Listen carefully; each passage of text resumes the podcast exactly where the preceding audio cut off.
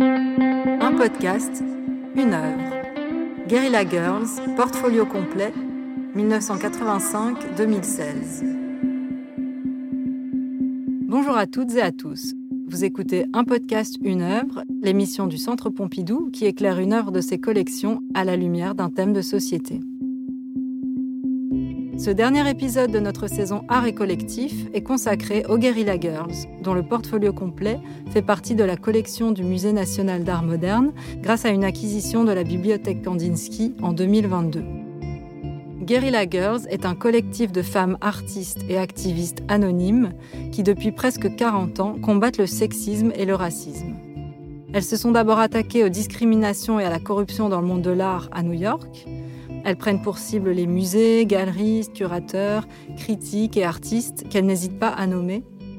Elles ont ensuite étendu leurs revendications au milieu du théâtre, du cinéma, de la culture populaire dans son ensemble, sans oublier le monde politique, aux États-Unis et partout dans le monde. Elles croient en un féminisme intersectionnel qui défend les droits humains de tous les peuples et de tous les genres. Dans ce podcast, nous allons notamment nous intéresser au mode opératoire des Guerrilla Girls, ainsi qu'à leur histoire et à leurs revendications. Ensuite, l'historienne de l'art Véronique Goudinou nous éclairera sur les collaborations artistiques à travers les siècles. Comment et pourquoi les artistes s'organisent-ils en collectif? Comment fonctionnent-ils? Qu'est-ce que cela révèle du monde de l'art? Enfin, nous avons interrogé le collectif Collage féministe Lille, dont les actions militantes s'inscrivent dans la lignée du travail des Guerrilla Girls.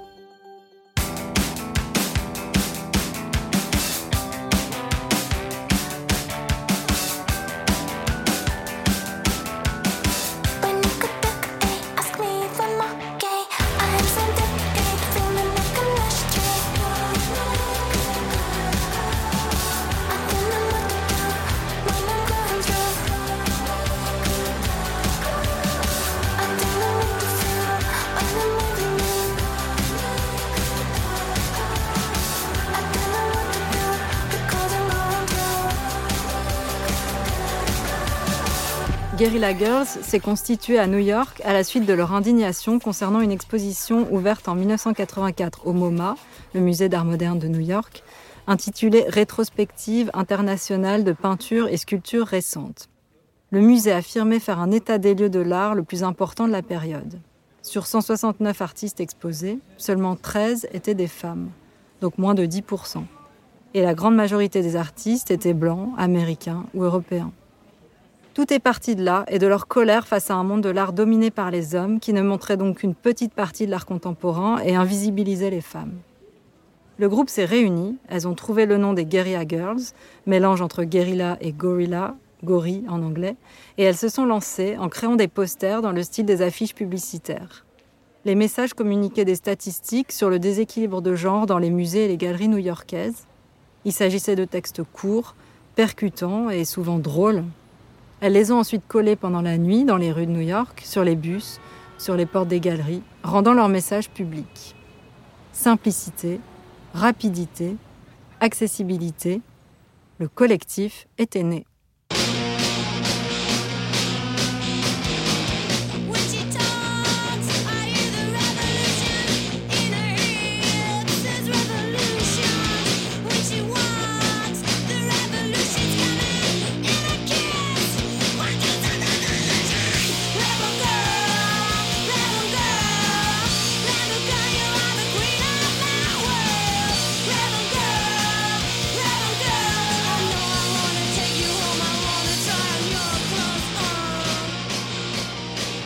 Il faut se remettre dans le contexte de l'époque pour bien comprendre leur action. En 1981, Ronald Reagan est élu président des États-Unis. Il mène une politique néolibérale et conservatrice. Le féminisme fait peur, le budget alloué à la culture diminue, le profit et les marchands d'art prennent plus de place. À New York et ailleurs, les artistes femmes et ou racisées ont encore moins d'occasions de montrer leur travail qu'avant. Et cette situation ne paraît choquer personne.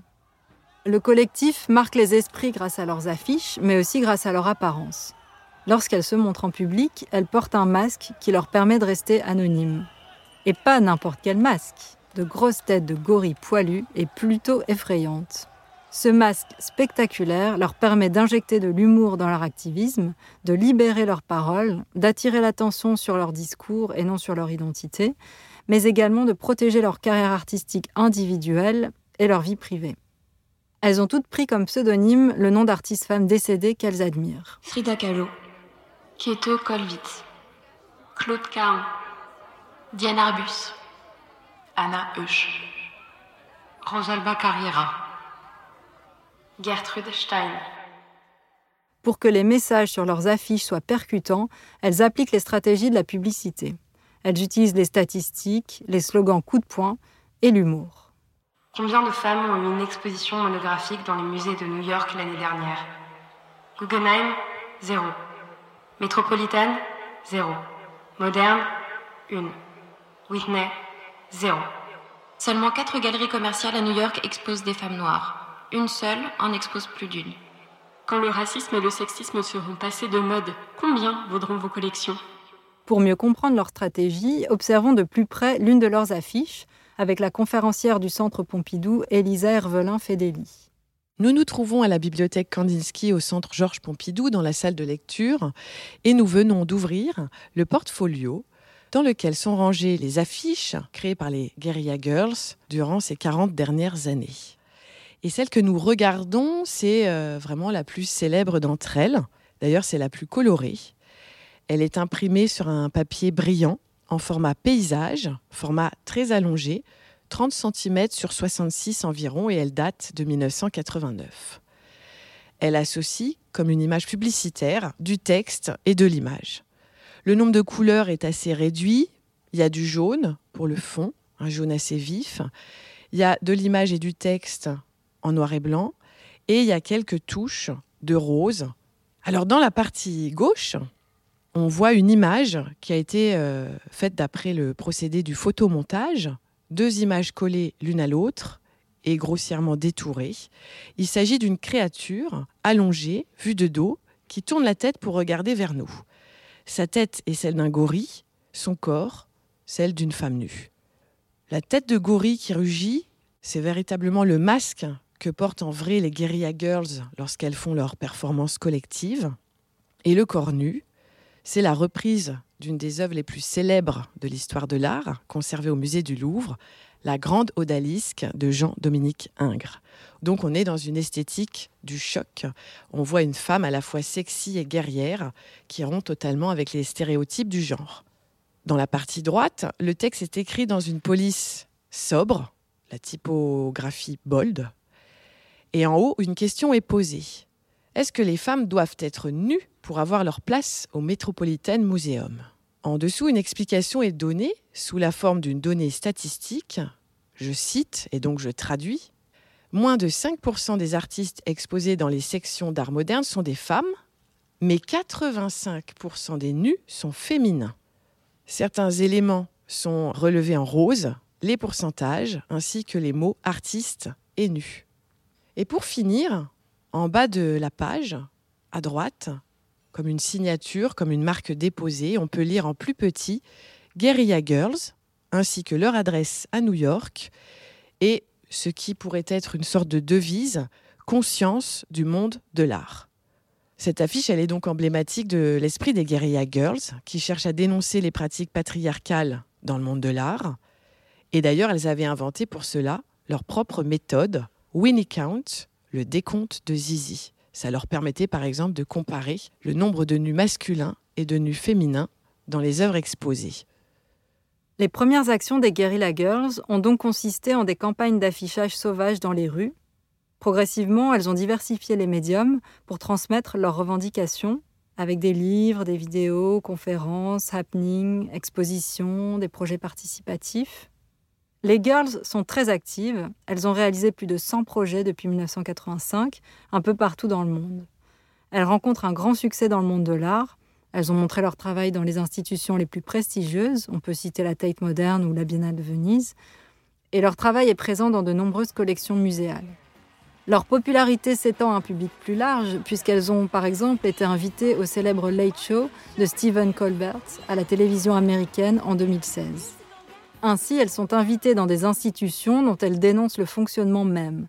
Le Centre Pompidou, qui a récemment fait l'acquisition de l'ensemble des affiches des Guerrilla Girls et les avait invitées dans l'exposition Elle at Centre Pompidou en 2009, est lui-même loin d'être exemplaire sur la question de la présentation des artistes femmes.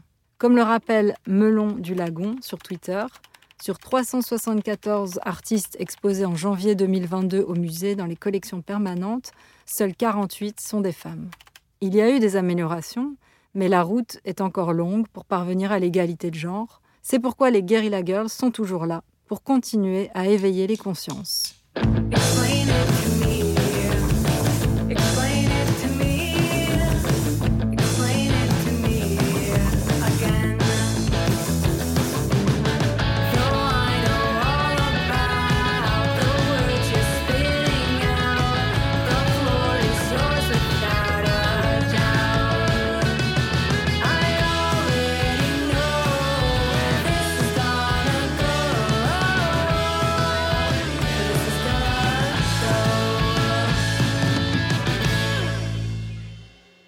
La force des Guerrilla Girls vient bien sûr du groupe, de l'action commune, de l'émulation et du dialogue collectif. Ensemble, elles analysent le système pour le questionner et le perturber. Les compétences pratiques de chacune et leur connaissance de différents aspects du monde de l'art sont mises au service de l'action collective. Parlons un peu de leur fonctionnement. Frida Kahlo et Kete Kolwitz, qui sont donc des pseudonymes, sont les deux fondatrices. Le groupe est non mixte. Il faut être introduit par une membre qui forme la nouvelle arrivante. Le collectif est fluctuant, la participation peut être de courte ou de longue durée. Dans les années 80, les Guerrilla Girls veulent montrer que la figure héroïque de l'artiste solitaire appartient au passé. Elles démontrent aussi que si l'on veut avoir un impact sur la société, on est plus fort à plusieurs. Elles s'inscrivent dans une longue lignée de collectifs artistiques. C'est cette histoire que l'on va aborder avec Véronique Goudinou, professeure en histoire et théorie de l'art contemporain à l'Université de Lille. Elle co-dirige un programme de recherche sur les pratiques de co-création et les collaborations entre artistes dans le cadre de son laboratoire, le Centre d'études des arts contemporains. Si on revient au jalon qu'on va essayer de, tracer, je pense qu'il faut se rappeler, alors je vais pratiquer une histoire de la longue durée, que euh, pendant plusieurs siècles, les artistes, ceux que nous appelons aujourd'hui euh, artistes, en fait, ne travaillaient pas seuls, travaillaient euh, sous des formes de structuration professionnelle assez précises, qui se sont transformées, disons, entre le 15e et le 18e siècle, mais qui ont gardé une certaine permanence Beaucoup de ces artistes travaillent dans des ateliers, c'est assez connu, sous le régime des corporations qui organisent euh, les formations, qui régulent les taxes, les règlements précis euh, du travail à plusieurs et on voit travailler dans le même espace, dans le même atelier, qui peuvent être des ateliers boutiques, des ateliers entreprises. On pense euh, aux entreprises Bruegel, à la grands ateliers par exemple de, Rubens à Anvers. On voit travailler ensemble des apprentis, des ouvriers, hein, ceux qui broient les couleurs, ceux qui préparent les toiles, des peintres avec des degrés de spécialisation différents paysages, figures, euh, etc.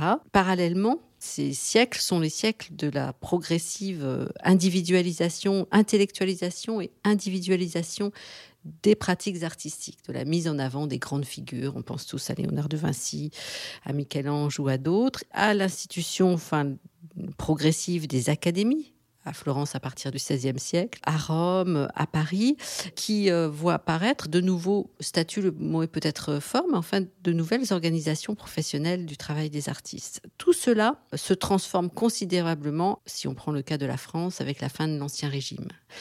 À la fin du XVIIIe siècle, avec la fin de la royauté, prennent également fin un certain nombre de grands chantiers, les grands chantiers euh, royaux, Prenons l'exemple de Versailles, par exemple, qui faisait travailler ensemble beaucoup d'artistes. Et une date importante à retenir, c'est celle de 1791, qui voit la dissolution des corporations. C'est la loi, la fameuse loi Le Chapelier. La dissolution des corporations crée un vide très fort. Et il faudra des décennies tout au long du 19e siècle pour réinventer des formes qui ne seront pas forcément toutes stabilisées.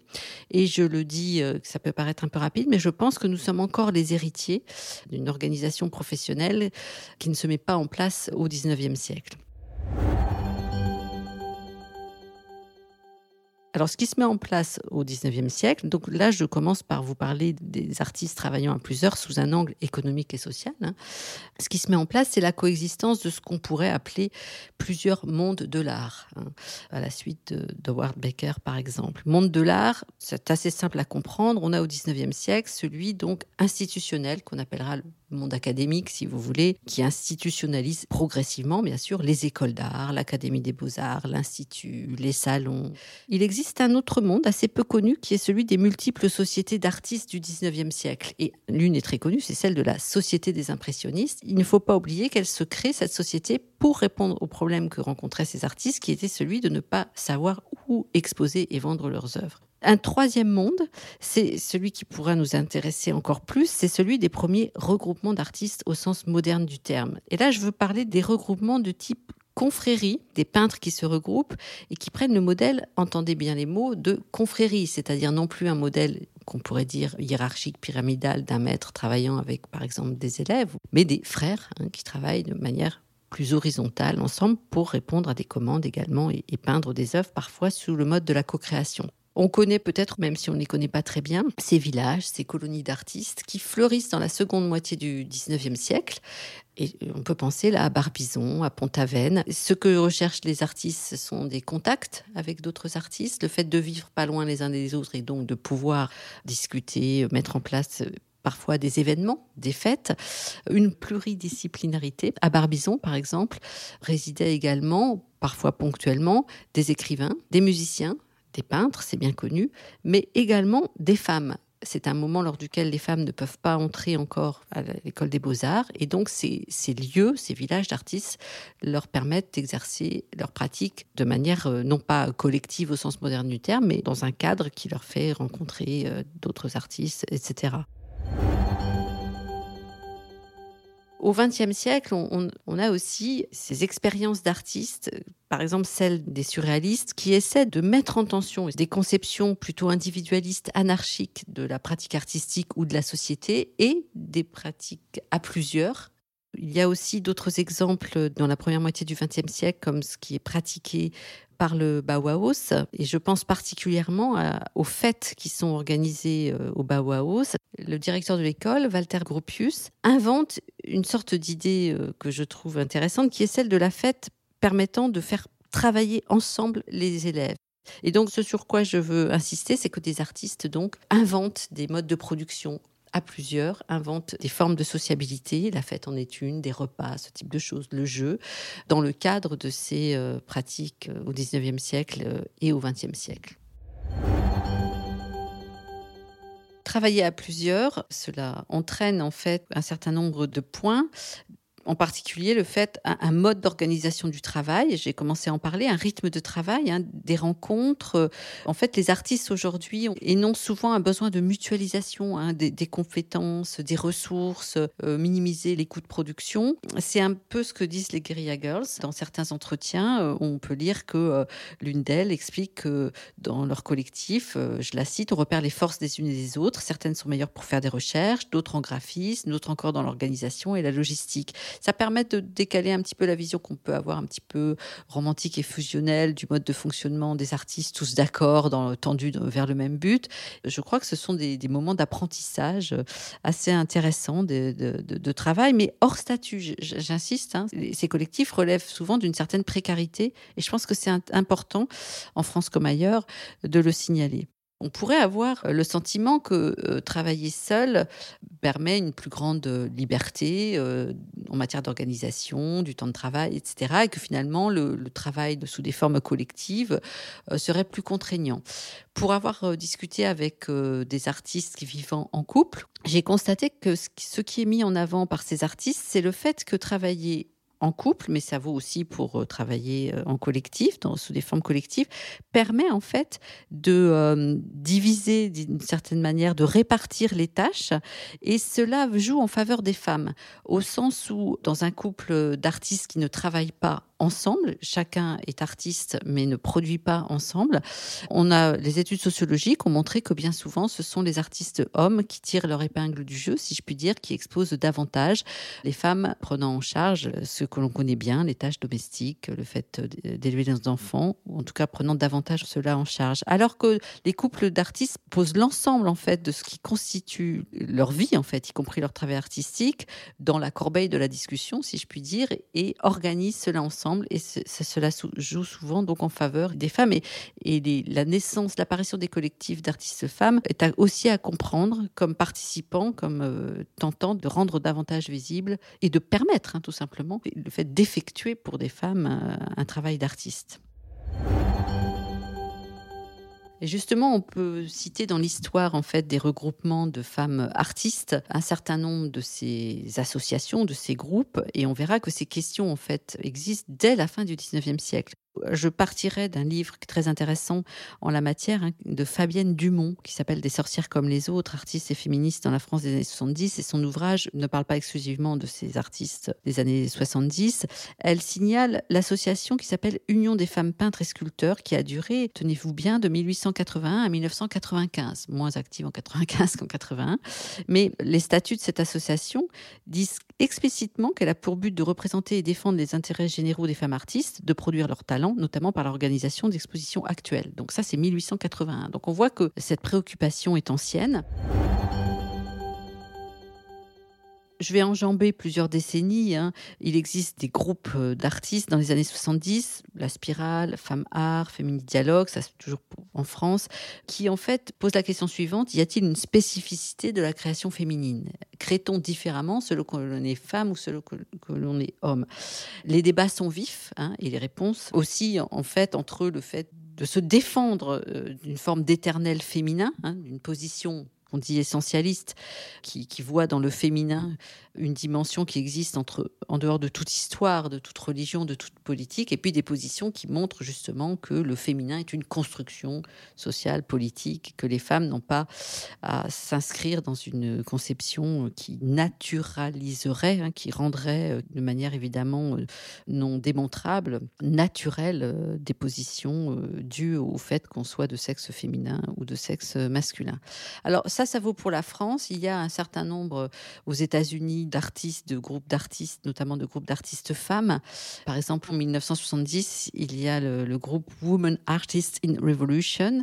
Certains groupes croisent la question euh, de la visibilité du travail des artistes femmes avec le fait que ces artistes sont noirs, ce qui leur enlève encore davantage euh, une visibilité sur la scène artistique. Donc il y a un certain nombre pas énorme, hein, mais de ces mouvements, disons des mouvements qui sont associés aux droits civiques euh, aux États-Unis, assez clairement, mais également dans les années 70, à New York par exemple, mais en France en même temps, dans les années aussi 80, on voit apparaître des collectifs, enfin en tout cas des associations d'artistes qui euh, créent des, sortes de galeries en fait, qui sont, euh, on retrouve hein, des choses que j'ai déjà dites, qui sont des lieux de débat, d'échange de compétences, d'exposition, donc de mise en vue hein, des, travaux d'artistes et si possible aussi de vente pour, euh, pour certaines.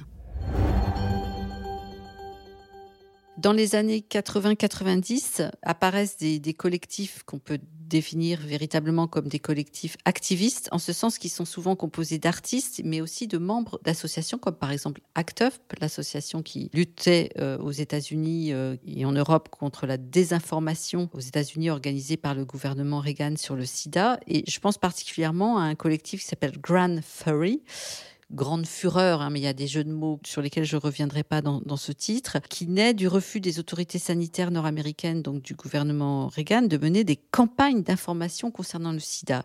Et de même que les Guerilla Girls, ce collectif choisit l'affiche, en fait, sur le modèle des affiches Benetton euh, des années 80, euh, avec un graphisme très simple et très, très marquant. Donc, ils choisissent d'intervenir dans l'espace public. Ces affiches sont, par exemple, euh, disposées sur les bus qui circulent donc hein, euh, dans l'espace public. C'est la fameuse affiche que certains connaissent peut-être qui s'appelle Kissing Doesn't Kill, embrasser ne tue pas, et qui montre trois couples, un couple hétéro, un couple lesbien et un couple gay, six personnes de couleurs de peau différentes qui s'embrassent Donc on voit comment, bien sûr, ces collectifs activistes euh, se placent dans un contexte qui excède le seul champ des pratiques artistiques. Les Guerilla Girls euh, sont à considérer comme l'un de ces collectifs activistes. L'action des Guerrilla Girls a impulsé la création de collectifs activistes de femmes masquées un peu partout dans le monde, les plus célèbres étant les Pussy Riots ou les Femen, qui elles par contre protestent à visage découvert et seins nus. En France, on peut citer le groupe féministe La Barbe, dont les actions consistent à envahir les lieux, les réunions, les cérémonies traditionnellement dominées par les hommes en portant des fausses barbes. La barbe Toujours en France, les collages féministes, reconnaissables aux feuilles A4 blanches avec des messages écrits en lettres capitales à la peinture noire, ont envahi les murs de nos villes depuis 2019. Ces collages visent à dénoncer les féminicides et plus largement les violences sexistes. Les messages sont poignants et percutants. Séduites par la simplicité et l'efficacité de ces collages, de nombreuses personnes s'organisent en collectif par ville. Ces collages féministes, sauvages et nocturnes, rappellent les campagnes d'affichage des Guerrilla Girls dans les années 80.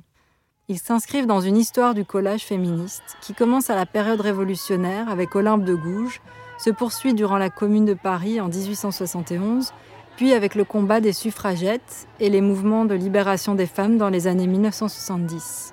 Récemment, la communication féministe s'est encore renforcée depuis l'affaire Weinstein et le mouvement MeToo qui apparaît en 2017 et s'exprime en grande partie sur les réseaux sociaux. Nous avons rencontré deux membres du collectif Collage féministe Lille dans un bistrot coopératif tourné vers les associations et les collectifs. Elles nous parlent notamment de leur positionnement, de leurs actions, de leur fonctionnement et de l'importance du groupe. Alors le but de notre action, c'est véritablement de faire connaître les grandes luttes féministes qui existent, premièrement. Ensuite, c'est d'éveiller les consciences. On essaye de donner des ressources en fait à des personnes qui peut-être euh, n'en ont pas ou peut-être s'éduquent pas sur certains de ces sujets, et c'est tout à fait ok. Mais on essaye justement de leur faire se poser des questions. Et c'est pour ça d'ailleurs qu'on fait ça dans la rue, c'est qu'en fait la rue touche le plus de personnes possible. On essaye de leur apporter des chiffres de temps en temps, des slogans, voire même des mots, peut-être qu'ils ne connaissent pas et pour justement qu'ils s'interrogent un peu plus sur pourquoi est-ce que de tels propos peuvent être euh, justement euh, affichés dans la rue et quelle serait leur, leur portée.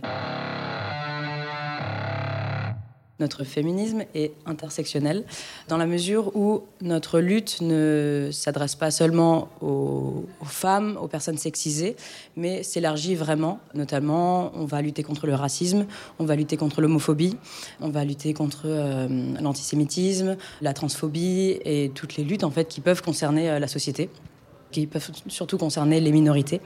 Et du coup, dans nos slogans, donc dans notre message, on veut vraiment faire comprendre que toute discrimination est non seulement illégale, puisque c'est un délit, mais aussi ne sont pas OK. Quand je parle de discrimination, on peut être de la petite remarque à la véritable agression. Et c'est vraiment ce que l'on dit dans nos, slogans, dans, dans, nos écrits euh, sur les murs. C'est vraiment le message que l'on veut transmettre, c'est que tout le monde n'a pas le droit à tout. Et donc déjà n'a pas accès à tout, euh, du fait du coup d'être une minorité. Mais d'autant plus, un groupement oppressif n'a pas le droit à tout. C'est pas parce que dans le passé, il y a une histoire qui fait qu'un certain groupe avait le droit de faire ce qu'il faisait, qu'aujourd'hui c'est OK. Et c'est vraiment le message euh, qu'on veut transmettre. En l'occurrence, notre message s'adresse à tout un chacun, toute la société. Ça nous arrive de faire des slogans pointés, en s'adressant par exemple au gouvernement directement, mais ça nous arrive aussi de parler à n'importe qui dans la rue qui pourrait se sentir concerné par nos slogans, qui soit par exemple négatif. Donc on peut s'adresser notamment aux, agresseurs, aux harceleurs, euh, à toutes les personnes oppressives. Mais on peut euh, aussi s'adresser aux personnes qui sont concernées, qui sont peut-être victimes d'oppression. Notamment en leur apportant notre soutien, en leur euh, disant que nous sommes là, que nous, nous le serons toujours et que si nous faisons ça, c'est pour elles et pour nous aussi.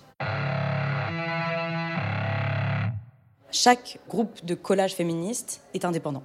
Je tiens à le rappeler puisque si à l'origine collage féministe euh, a été créé par Marguerite Stern, chaque euh, collage féministe de différentes villes ont fait le choix, en fonction de s'ils veulent ou pas, de se détacher ou non de l'image de Marguerite Stern. Marguerite Stern, donc, est une, euh, je vais utiliser des guillemets féministes, J'utilise des guillemets puisque, à notre sens, elle n'est pas féministe dans la mesure où elle exclut une partie des personnes concernées. Notamment, elle exclut les personnes trans de la lutte, puisque selon elle, la lutte féministe ne ne doit être la, lutte que pour les femmes, sans compter les femmes trans. Et une personne qui se veut féministe, mais qui justement exclut les personnes trans ou les personnes non binaires, par exemple, nous appelons ça une personne qui est TERF. Et en l'occurrence, Marguerite Stern est une personne TERF. Si elle a pu être à, l'origine, à l'initiative des collages féministes, en l'occurrence de Paris, ce n'est pas elle qui a inventé les collages. Euh, elle n'a pas inventé le fait de coller sur les murs des feuilles blanches avec des slogans. Et si elle a pu inventer, donc, euh, on va dire, le mouvement collage féministe, chaque collage féministe de chaque ville est indépendant. Et en l'occurrence, nous, Lille, sommes totalement indépendants et même contre Marguerite Stern, puisqu'elle ne rejoint absolument pas nos valeurs.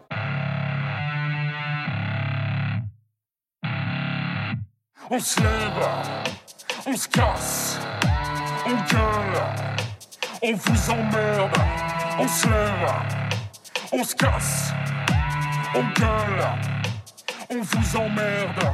Le collectif est ouvert à tous et toutes, mais il est en mixité choisie, ce qui signifie que nous n'acceptons pas d'hommes cis. En ce qui concerne l'organisation, on gère tout ça en interne sur des plateformes sécurisées, mais aussi beaucoup par bouche à oreille, puisque comme nous sommes un collectif anonyme, on fait très attention aussi à notre sécurité, puisqu'il ne faut pas oublier que faire des collages, euh, ce sont des actions illégales, donc on peut avoir euh, des plaintes. Donc nous faisons très attention à cela, à notre anonymat. Donc forcément, le fait de coller dans la rue, fait que nous avons des réactions. Évidemment, c'est aussi notre but que de faire réagir les passants passantes. Mais c'est vrai qu'on a aussi des réactions directes lors de nos sessions de collage.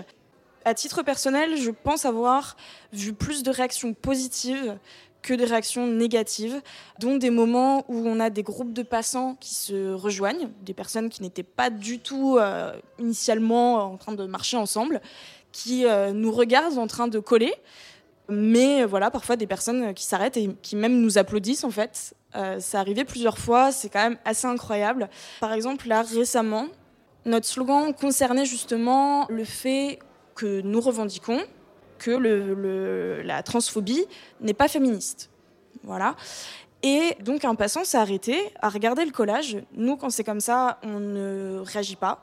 On attend justement la réaction de la personne afin de pouvoir agir ensuite euh, comme il faut. Et en fait, cette personne a simplement lu le slogan et nous a dit Mais je ne comprends pas. Pourquoi est-ce que pour vous, la transphobie n'est pas féministe? Très calmement, ça m'a vraiment surpris. Et euh, voilà, on lui a expliqué très calmement, en quelques phrases, pourquoi ça ne l'était pas. Et il nous a dit D'accord, bah merci de m'avoir renseigné. Et il est parti. Ça, c'est le type de réaction qu'on aimerait vraiment avoir souvent, puisque c'est notre but. C'est aussi, euh, bon, évidemment, c'est de faire réagir les gens, mais également, on veut surtout qu'ils se, qu'elles se posent des questions sur la société, sur les personnes qui les entourent, mais sur euh, elles-mêmes aussi, leur façon de penser. Oui, c'est un collectif. Après, au fur et à mesure, donc là, je parle de mon expérience. Euh, personnel, c'est surtout devenu aussi un groupe d'amis, puisque c'est ça, on rencontre des, personnes qui soit ont beaucoup de points communs avec nous dans ce qu'on a pu vivre, donc un gros soutien aussi. Encore une fois, vous n'êtes pas seul, voilà. Et même d'autres personnes n'ayant pas forcément vécu la même chose que nous, c'est un énorme soutien puisque c'est un le collectif du coup est un groupe de personnes avec qui on se sent en sécurité. Donc on utilise beaucoup le terme safe, un safe space, puisque on part du principe que donc on peut parler de tout. De manière euh, personnelle, c'est vraiment euh, quand j'ai rejoint le collectif, je voyais ça donc comme un collectif militant. Je faisais partie d'un groupe où j'allais faire des actions militantes, ce qui est évidemment toujours le cas. Mais maintenant, j'ai un groupe d'amis très proches qui partagent donc mes valeurs militantes, mes, opinions, qui me permettent tous les jours d'avancer, d'apprendre plus, de me déconstruire sur beaucoup de sujets différents. Et c'est un soutien absolument incroyable que d'avoir donc des personnes qui ont pu vivre la même chose que nous ou pas. Voilà, à titre personnel, on est présent, présente, chacun, chacune, l'un l'une pour l'autre, des moments de vie aussi qui peuvent être très difficiles. Et c'est ça, c'est du soutien en permanence, c'est de la confiance en permanence. Et ça, c'est quelque chose au sein de notre collectif qui est primordial. Je dirais que c'est presque notre valeur principale aussi au sein du groupe, c'est que chacun, chacune se sente en sécurité. Et c'est un cercle de confiance en fait aussi avant tout. C'est pas juste un, collectif euh, de collage, c'est une famille. Alors c'est vrai que euh, Guerilla Girls, moi je ne connaissais pas de nom, mais visuellement je connaissais. J'ai vu quelques-unes de leurs œuvres, euh, il me semble, sur les réseaux sociaux, et notamment leur masque euh, assez mythique. Pour le coup, je trouve qu'elles ont fait ce qu'elles font depuis plus de 30 ans maintenant, ouais, même 40 ans. Et particulièrement intéressant puisque leur action est dans la même lignée que la nôtre, c'est-à-dire afficher sur les murs leur mécontentement, afficher sur les murs des messages qui sont forts, des messages qui posent des questions, qui invitent justement à la remise en question. C'est vrai que je pense qu'on peut peut s'en inspirer un peu pour notre action parce qu'en fait on a un peu le même, disons le même mode opératoire de faire passer euh, un message féministe. Les actions récentes des coloreuses, ainsi que celles des Guerrilla Girls, nous rappellent que les objectifs politiques du féminisme et l'égalité femmes-hommes sont encore à atteindre. Elles nous invitent à les poursuivre avec la force du collectif.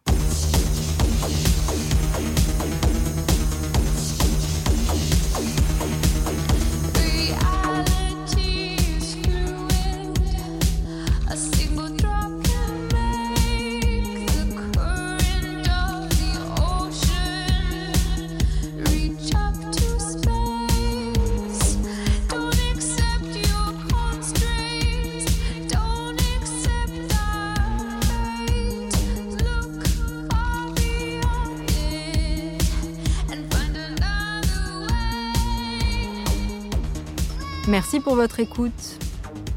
Écriture et réalisation Célia Chrétien. Montage Antoine Dahan. Enregistrement et mixage Yvan Gariel. Habillage musical Nawel Benkrayem et Nassim Kouti.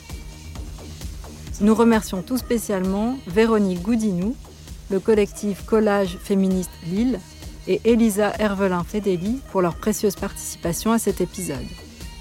On se retrouve à l'automne 2022 pour la prochaine saison d'un podcast Une œuvre consacré à art et exil. À bientôt!